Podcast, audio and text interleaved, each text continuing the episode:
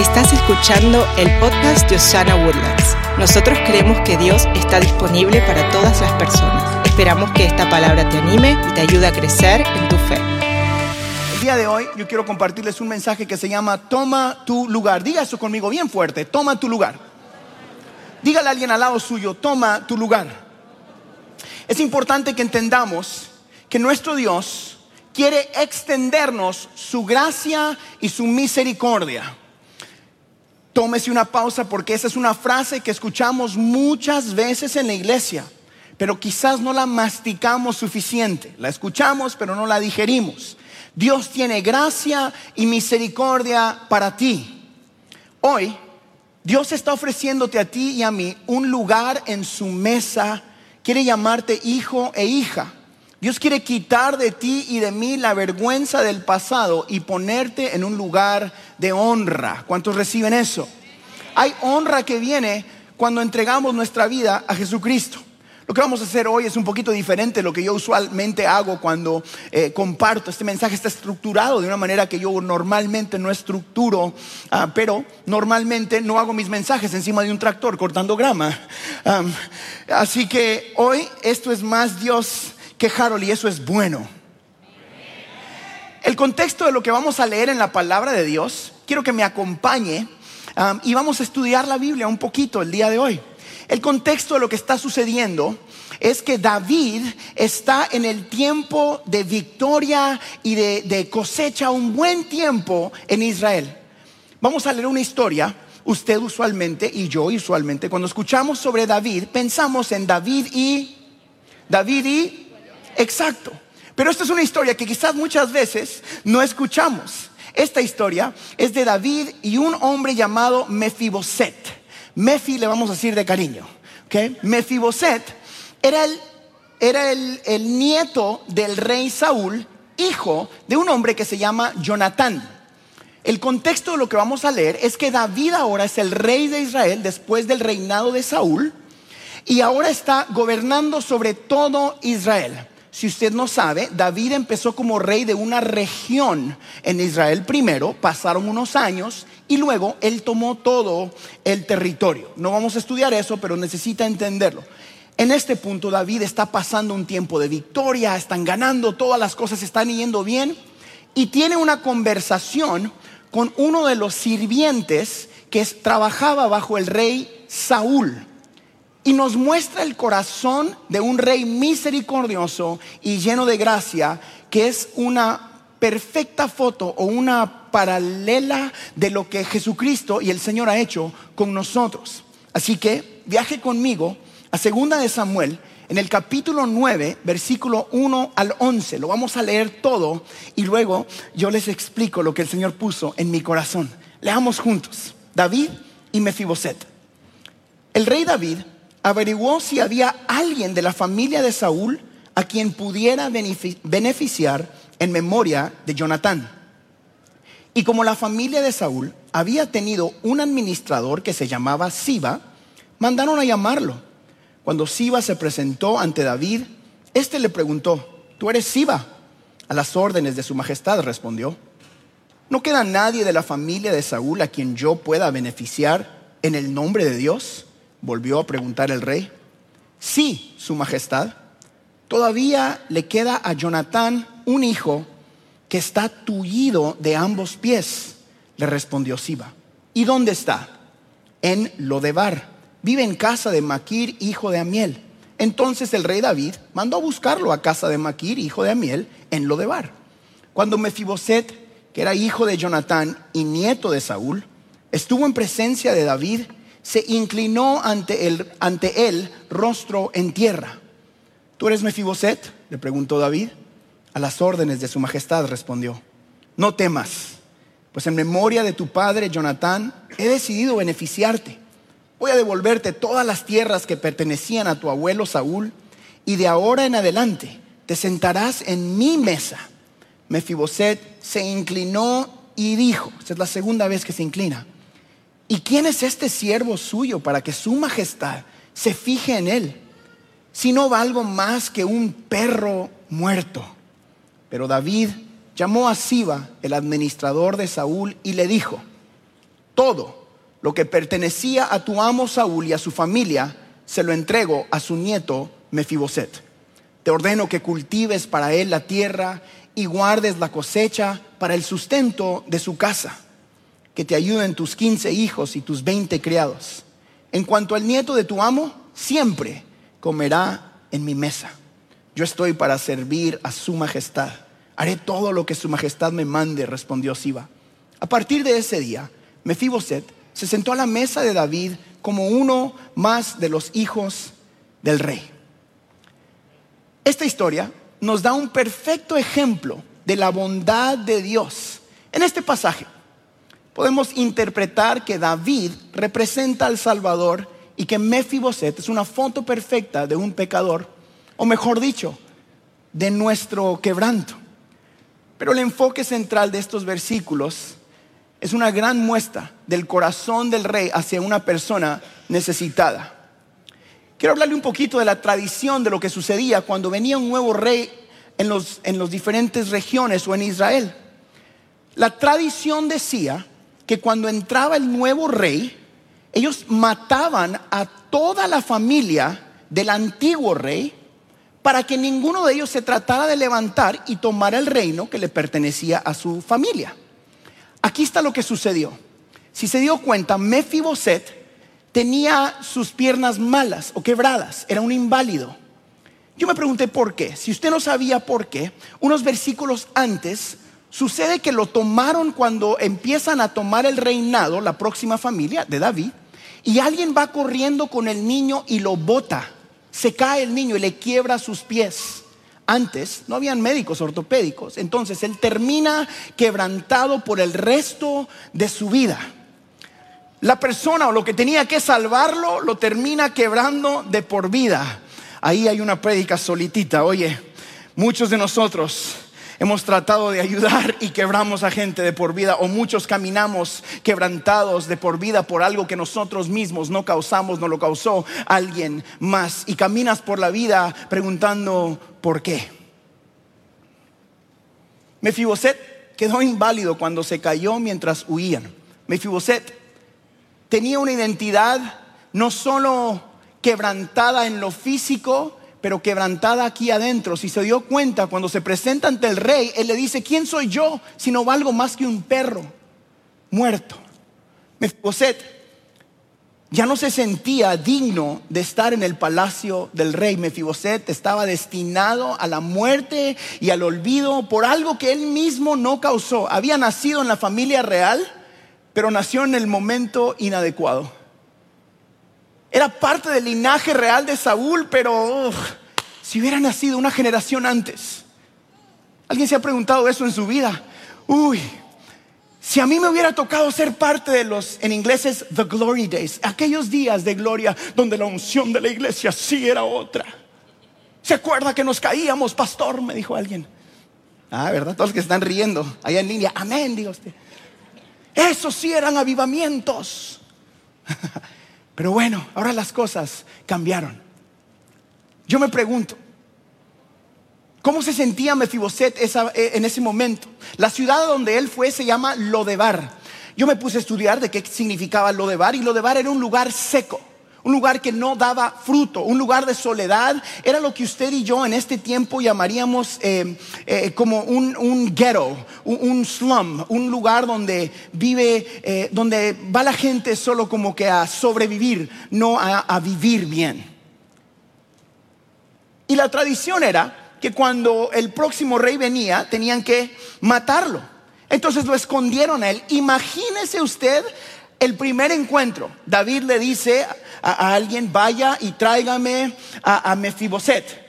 Le tocan la puerta, abre y le dicen, te llama el rey David. Mefiboset hubiera dicho, no gracias, dígale que estoy ocupado. dígale que no. Y lo tuvieron que ayudar porque el viaje era largo. Imagínese usted el caminar, yo no sé si fueron un día o tres días o lo que sea, camino al rey, él iba directo al matadero estaba destinado a morir por cosas del pasado. Estaba destinado a la muerte porque esa era la tradición. ¿Se imagina la gente del pueblo? Uy, el rey mandó a traer a Mefi. Y, Mefi va, lo llevan. Ya saben qué va a pasar. En el camino, yo me pregunto, ¿qué pasaba por la mente de Mefiboset? Todos a su alrededor le decían que estaba destinado a morir. ¿Alguien mira algún paralelo? Muchos de nosotros hemos huido de lo que Dios tiene para nosotros y estamos escondidos en nuestras propias ciudades que se llaman lo de Bar y todos te dicen tú estás destinado a morir, tus sueños están destinados a morir, tu matrimonio está destinado a morir, tú ya no puedes hacer lo que antes hacías, ya no puedes ser parte de lo que eras parte porque te divorciaste o porque eres mamá soltera o porque eres papá soltero o porque tuviste un aborto o porque X, Y o Z. Jenny usted ahí y el rey te manda a llamar. Y mucha gente viene a la iglesia por temor porque la tradición allá afuera dice que el rey está para juzgarte, pero damas y caballeros, nuestro rey es un rey de misericordia, nuestro rey es un rey de gracia que te invita a su casa. Y te dice, a pesar de que la tradición dice una cosa, a pesar de que lo que la gente dice, a pesar de lo que tú hiciste, a pesar de que estás quebrantado y estás quebrantada por dentro, Él te mira los ojos y te dice, hay gracia y misericordia para ti. Mefiboset era parte de un linaje real y lo que tenía que ser de bendición para él se convirtió en su mayor pesadilla. El estar conectado a Saúl y a Jonatán se convirtió en la razón por la que él tuvo que ir a vivir a otro lado. Era la razón por la que alguien lo botó y le quebrantó sus piernas. Alguien ha pensado de que iba a ser algo de bendición y lo que era para bendecirte se convirtió en tu mayor pesadilla.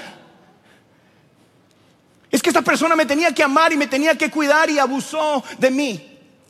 Es que esta persona tenía que guiarnos o tenía que ayudarnos y rompió nuestra confianza. Es que Él iba a estar conmigo por el resto de mi vida. Es que ella iba a estar conmigo por el resto de mi vida. Es que me prometió y quebrantó lo que era, lo que debía haber sido tu bendición se convierte en tu mayor pesadilla.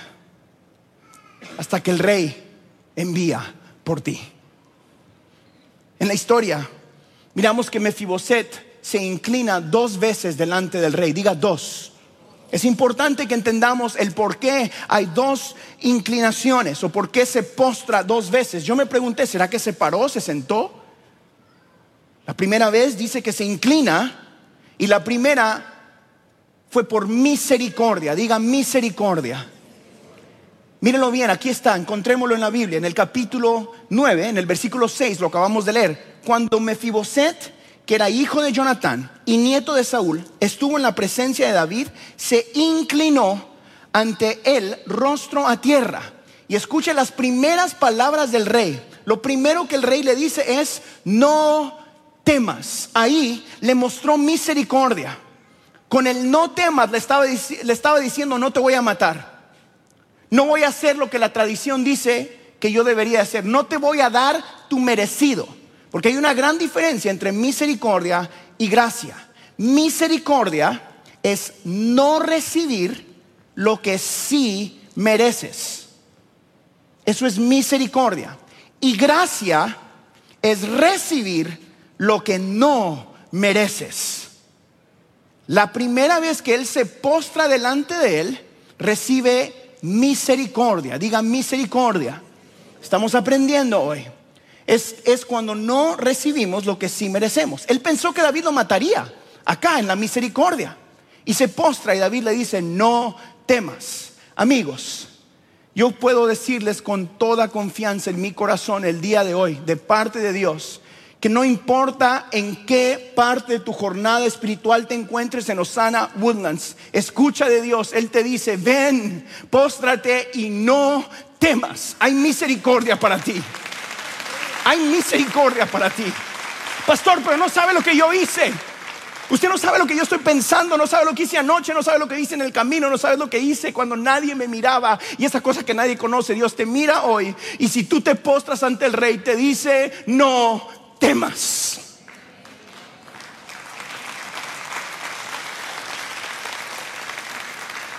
Y la gracia de Dios es lo que sigue. Gracia es recibir lo que no merecíamos. El rey le dice, te voy a devolver todo lo que era de tu abuelo, vas a vivir conmigo acá, te voy a dar, de paso, paréntesis, le da 35 sirvientes, porque Siba tenía 15 hijos, el tipo estaba bien ocupado, ¿verdad? Siempre me pasa eso a mí cuando estoy estudiando. Ay, digo, ¿qué pasó? 15 y 20 sirvientes. Y mire lo que dice, se le devuelve todo lo que se había perdido a su familia. Segunda de Samuel, capítulo, versículo 9, eh, eh, del 7 al 8. No temas, le dice el rey, no temas, pues en memoria de tu padre Jonatán, he decidido beneficiarte, voy a devolverte todas las tierras que pertenecían a tu abuelo Saúl, y de ahora en adelante te sentarás en mi mesa Mefiboset se inclinó de nuevo. Ya vio, esta es la segunda vez. ¿Y quién es este siervo suyo para que su majestad se fije en él si no valgo más que un perro muerto? El valor que Mefiboset sentía de sí mismo estaba bien abajo, ¿verdad? Si usted se da cuenta, el rey le devuelve todo lo que le pertenecía a su abuelo, lo invita a la mesa no por quien él era, o no por lo que él había hecho, sino por un pacto que tenía con su padre Jonatán. Existía un pacto, así que en Jonatán todo es restaurado. En Cristo Jesús hay un pacto para usted y para mí, donde todo lo que se había perdido es restaurado para ti y para lo tuyo. Lo que era de tu abuelo, le dice, y lo que tienes aquí, todo será restaurado. En Jonatán todo es restaurado. En Cristo todo lo que se había perdido es restaurado. El rey David tenía un pacto con su amigo Jonatán. Jonatán era el hijo del rey Saúl y, si usted se acuerda cuando David eh, vence al gigante, lo traen al palacio y ahí ellos hicieron un pacto. Se convirtieron en mejores amigos.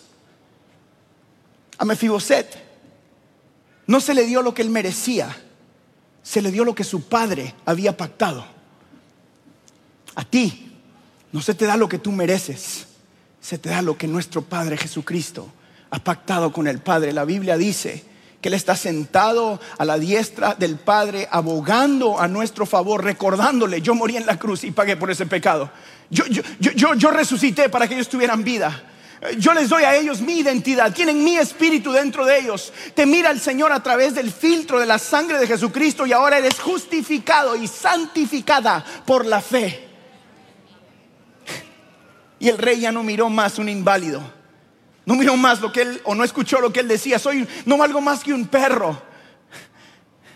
El rey dijo, "Yo tengo un pacto con tu padre, Jonathan." Si no se ha dado cuenta en esta historia, el rey David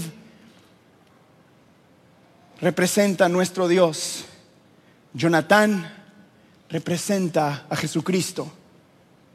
Y Mefiboset somos nosotros. En este lugar está lleno de Mefibosets que tienen la identidad o tal vez el físico quebrantado, que nos estamos escondiendo en alguna ciudad que hemos dejado todos los días de gloria atrás, donde, bueno, yo era parte del reinado. ¿Se imagina usted lo que él sintió entrando a ese palacio?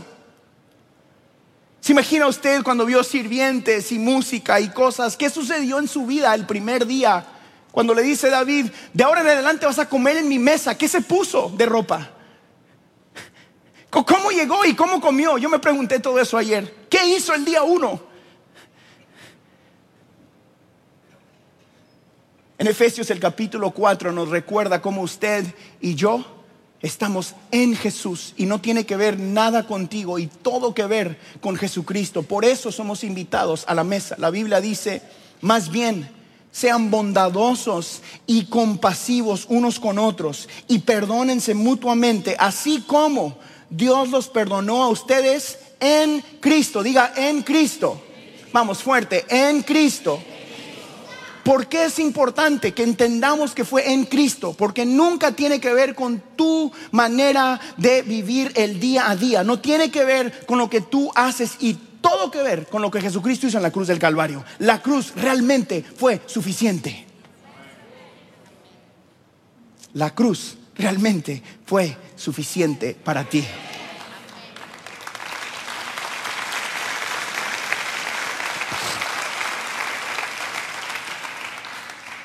¿Y qué sucede cuando le recuerda el pacto? Le da un lugar a la mesa, lo convierte parte de su familia real. La Biblia dice que lo sentó como uno de sus hijos, lo adoptó como uno de sus hijos. ¿Alguien mira alguna foto igual a lo que nos sucedió a nosotros? Hemos sido adoptados como uno de sus hijos.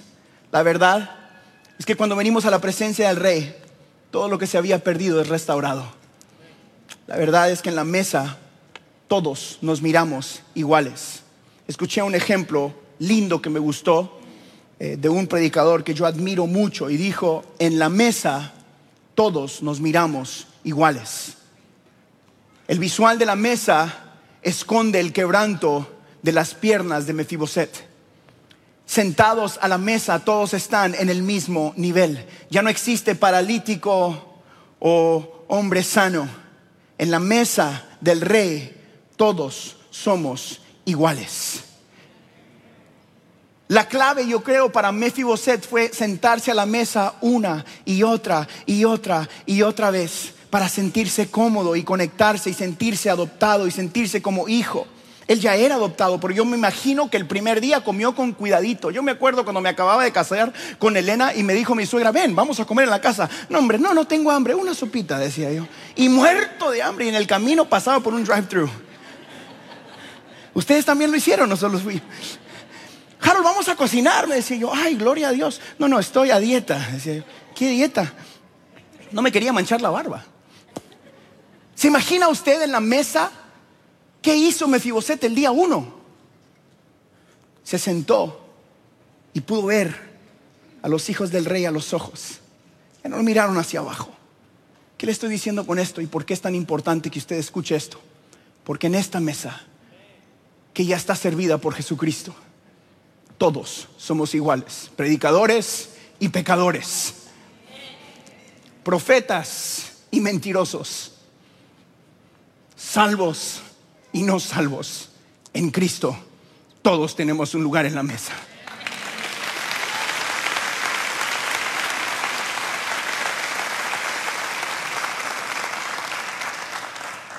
En Cristo tenemos el destino de ser libres de nuestra vergüenza y de nuestro dolor. Algunos llegamos con piernas quebrantadas, algunos con corazones quebrantados. Algunos vamos a tener que cargar con el recuerdo de lo que había sucedido, pero sí podemos recibir un nuevo principio en Cristo Jesús. Mefiboset caminó en su espíritu, pero quizás nunca lo hizo físicamente. Algunos de ustedes pueden estar aquí y dicen, Harold, pero lo que yo hice es X, Y o Z y pasa tal cosa y voy a tener que cargar con esto por el resto de mi vida. La verdad es que en muchos casos sí. Las consecuencias continúan. Pero hay perdón en Cristo Jesús. Hay restauración y Dios puede usar tu quebranto para recordarle a los que estamos alrededor que Él sigue extendiendo misericordia y gracia para aquellos de nosotros que nos postramos delante del Rey. Porque cuando has experimentado misericordia y cuando has experimentado gracia, no tienes otra opción más que compartirla. Porque entonces empiezas a servir al Señor porque lo amas, no porque existen reglas. Yo me pregunté ayer mientras preparaba este mensaje, ¿cómo vivió Mefiboset en ese palacio? ¿Cómo trató a sus empleados después de eso? ¿Qué hizo con la cosecha que tenía? Porque él tenía todo en el palacio del rey. Si se da cuenta, no fue bendecido solo él, también fue toda su casa, dice la Biblia. Cuando Dios te restaura a ti lo que se había perdido, no es solo para que lo tengas para ti mismo, sino para que bendigas a la gente a tu alrededor. Dios nos bendice para bendecir a otras personas y a pesar de tu quebranto te dice, siéntate en la mesa y vas a tener más que suficiente gracia, misericordia, perdón, amor para bendecirte a ti y toda tu casa. Corre a la mesa de Jesús porque ahí hay un nuevo principio para ti el día de hoy. Dios realmente quiere restaurar todo lo que se había perdido. Alguien necesita escuchar esto. Quizás has dejado atrás algo.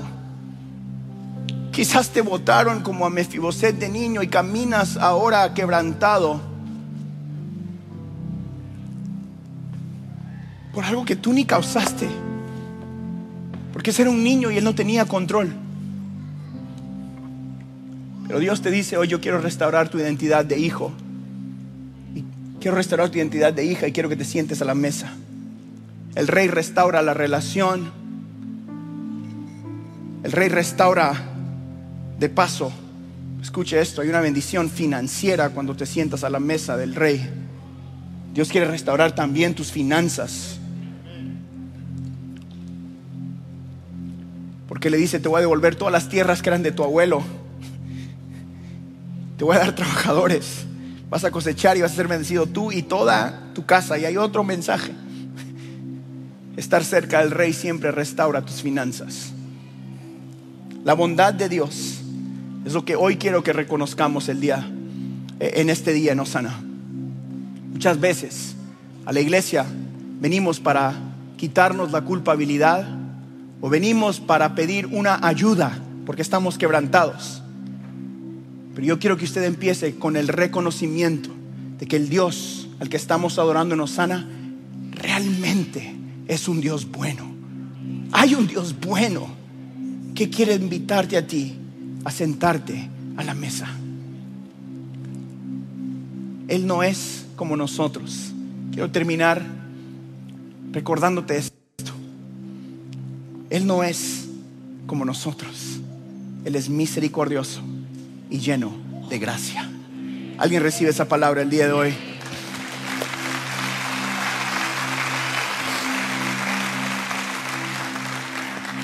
Y quiero invitarte a que inclines tu rostro conmigo. Y quizás usted está aquí y usted dice, pastor, yo estoy en mi propia ciudad que se llama Lodebar. Yo estoy en ese mismo lugar donde me estoy escondiendo porque mi circunstancia, mi quebranto, mi pasado me está persiguiendo y está matando mis sueños, está matando mis anhelos. Pastor, todo lo que ha pasado en mi vida me llevó a Lodebar, el lugar seco. Pastor, lo que tenía que ser de bendición para mí y protegerme me botó y me causó estar inválido emocionalmente. Pastor, yo necesito sentarme a la mesa donde todos somos iguales. No sé cómo, no sé cuándo. Y me siento igual que Mefiboset, como un perro indigno. Yo sé que yo estuve ahí. Yo sé que yo he pasado por ahí. Y por eso, por su gracia y por su gran misericordia, es que podemos hacer lo que hacemos acá en Osana.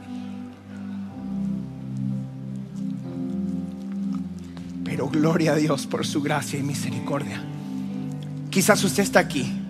Y yo no sé si fue cuando eras niño que te caíste y existió un quebranto emocional o físico en tu vida. Hoy Dios quiere restaurar eso. Yo no sé si una persona que tenía que amarte y cuidarte terminó quebrantándote y lo que tenía que ser de bendición se convirtió en tu gran desafío. Cualquiera que sea tu circunstancia cualquiera que sea tu dolor. Hoy Dios te dice, ven a mi mesa, donde todos somos iguales. Quiero darte un nuevo principio. La Biblia dice esto de una manera más diferente y clara. Dice, clamad a mí y yo te responderé lo hermoso de esta explicación también en la palabra de Dios es que la Biblia dice que Jesucristo está abogando a nuestro favor a la diestra del Padre. ¿Por qué? Porque Él sabía que íbamos a ser quebrantados una y otra vez y abogado necesitaríamos. ¿Qué le recuerda al Padre? No tiene que ver con ellos. Yo hice un pacto con Jonathan. Yo hice un pacto contigo.